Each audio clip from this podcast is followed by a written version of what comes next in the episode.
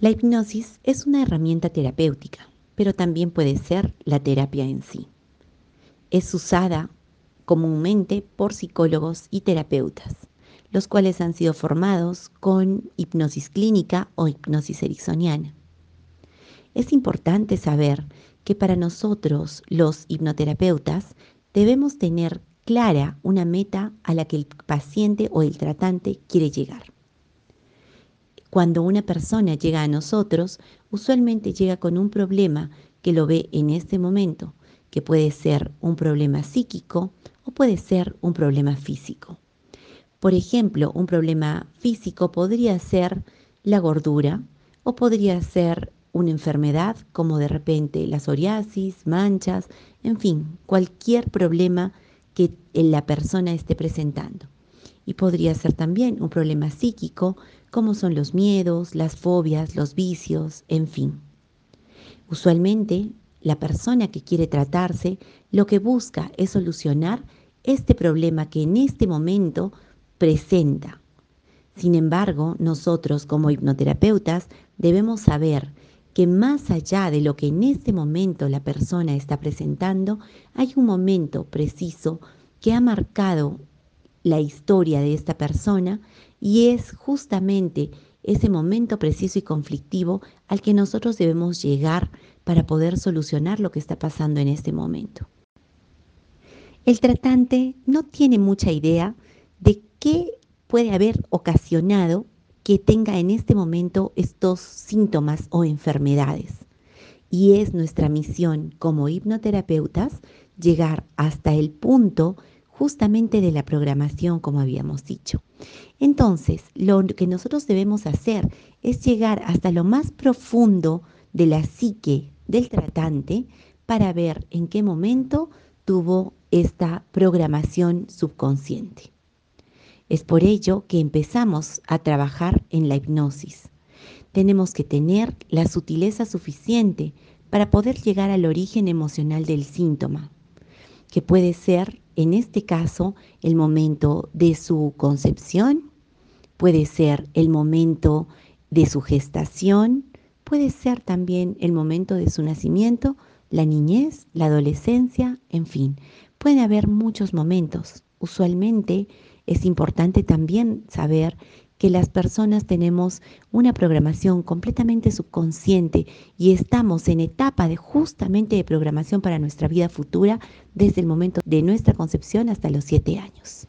Para lograr nuestros objetivos es importante ofrecer al tratante un ambiente adecuado, donde se sienta en confianza, donde pueda tener seguridad y tenemos nosotros como terapeutas que tener sobre todo muy aperturada nuestra función de observadores. De esta manera nosotros vamos a poder ver más allá de lo que el paciente o tratante verbalice, todo aquello que está detrás justamente de estas palabras. Una vez que nosotros hemos oído al tratante, podemos ver justamente cuál es el objetivo en el que vamos a trabajar. Eh, se establece un objetivo, lógicamente esto lo tiene que hacer la persona, cuál es el objetivo que está buscando y con esto nosotros tenemos que darle las herramientas. Pasamos a la etapa justamente de la hipnosis, donde aplicando las técnicas de hipnosis ericksoniana ponemos al tratante en un estado de trance. Este estado de trance quiere decir que va a estar con una apertura mucho mayor a esos momentos de su vida que él posiblemente ya no recuerde, simplemente haya borrado, haya eliminado, haya suprimido. Y esto nos va a permitir llegar al momento de la programación subconsciente. Es muy importante desmitificar el tema de la hipnosis, ya que muchos creen que es un momento en el que la persona pierde completamente la conciencia, y esto no es así.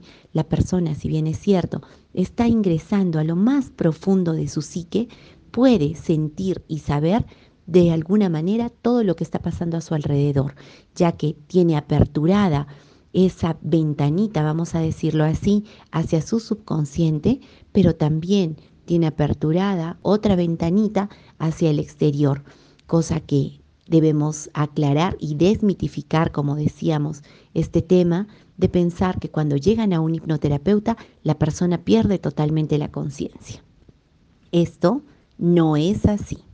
Al tener a la persona con esta apertura hacia su subconsciente, podemos llegar a momentos que de repente han sido muy complicados, muy dolorosos y que incluso en un afán de supervivencia los puede haber dejado completamente borrados, completamente anulados, como guardados en un baúl. Es por ello que nosotros tenemos que tener la tranquilidad y sutileza para poder guiar a la persona para que pueda sacar los recursos que en ese momento necesita para poder sanar esas heridas. Muchas veces tenemos que tener conciencia que las enfermedades llegan a nuestro cuerpo pidiendo de alguna manera a gritos que nosotros sanemos esas heridas que tenemos guardadas, que tenemos olvidadas conscientemente, sin embargo, no están olvidadas por nuestro subconsciente.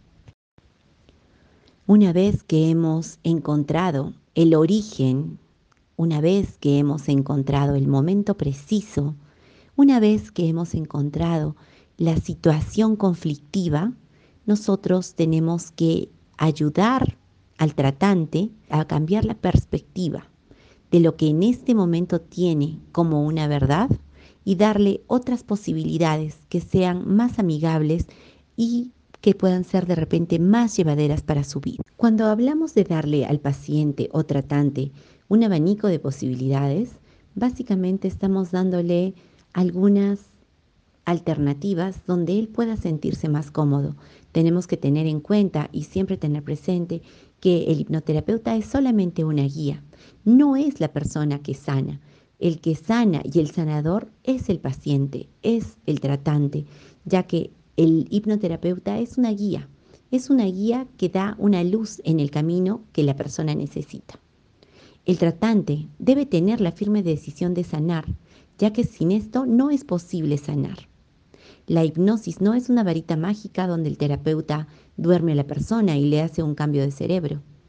Es importante saber que necesitamos el compromiso de la persona, ya que cualquier cosa que nosotros logremos va a ser solamente con la aprobación y con la aceptación del tratante. En este sentido, es importante aclarar que todo logro será un logro conjunto entre el hipnoterapeuta y el tratante. Ahora, si hablamos sobre las conductas, sobre las enfermedades, sobre las fobias, sobre los miedos o cualquier problema que se nos haya presentado, por muy mala que sea, tenemos que entender que siempre tienen una intención positiva. Entonces, debemos preguntar ¿Para qué tengo yo esta enfermedad? ¿Para qué tengo yo esta conducta? ¿Para qué tengo yo esta fobia o este vicio? ¿En qué me aporta? ¿Para qué me ayuda en mi supervivencia? Una vez el tratante se haya hecho estas preguntas y haya sacado sus propias conclusiones, será mucho más sencillo llegar a una rápida mejoría. Por parte del terapeuta, será importante saber y observar cuidadosamente ¿En qué momento es en el que se presentan las crisis de alguna manera en las enfermedades, en, los comportamientos, en los vicios, ya que tenemos que tener en cuenta que nosotros no somos personas que viven aisladas, pertenecemos a sistemas, un sistema familiar, un sistema social, un sistema de trabajo, en fin. Entonces nosotros tenemos que ser muy observadores para saber en qué momento es en el que se dispara eh, justamente esta estrategia de supervivencia llamada fobia, enfermedad, etc. Al conocer cómo son las relaciones a todo nivel, podremos tener y fijar junto con el tratante sus objetivos, simplemente nosotros ayudando a delinearlos ya que es importante que nosotros podamos conocer estos aspectos para saber cuál es el mejor camino o por dónde podemos guiarlo de la mejor forma. Como habíamos dicho, dándole un abanico de posibilidades por los cuales el tratante desee transitar. Es importante también que nosotros comprendamos que un vicio, por ejemplo, es como una muleta para la persona, es lo que lo ayuda a avanzar, es lo que lo ayuda a caminar por tanto, si nosotros se lo quitamos o desarraigamos de alguna manera, él va a tratar de buscar otra muleta. Por decir, si tiene el vicio del cigarrillo, posiblemente lo deje, pero luego puede ir por el vicio del alcoholismo. Entonces es importante que nosotros podamos ir llenando esos vacíos de tal manera que la persona pueda ir encontrando con qué llenar estos vacíos, con qué llenar estos momentos y que poco a poco se vaya fortaleciendo para que su mejoría pueda perdurar en el tiempo.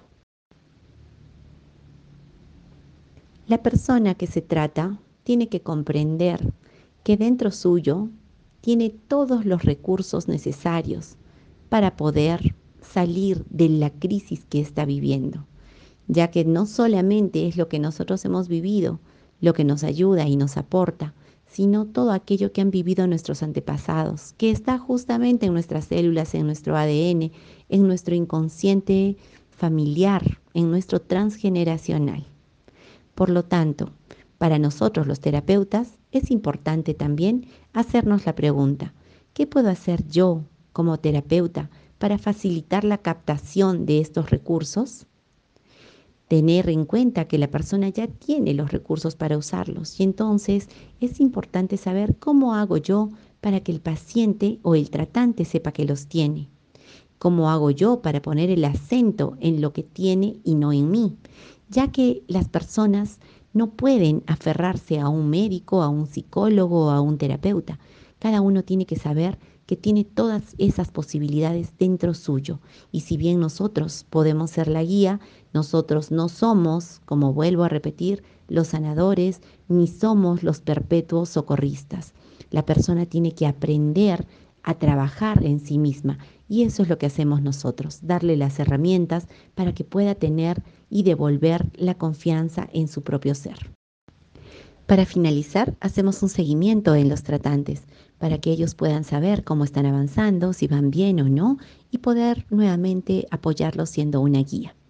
Es importante también darles las herramientas para que ellos aprendan a autoanalizarse y a autohipnotizarse para encontrar cuáles son los momentos conflictivos que tienen que sanar.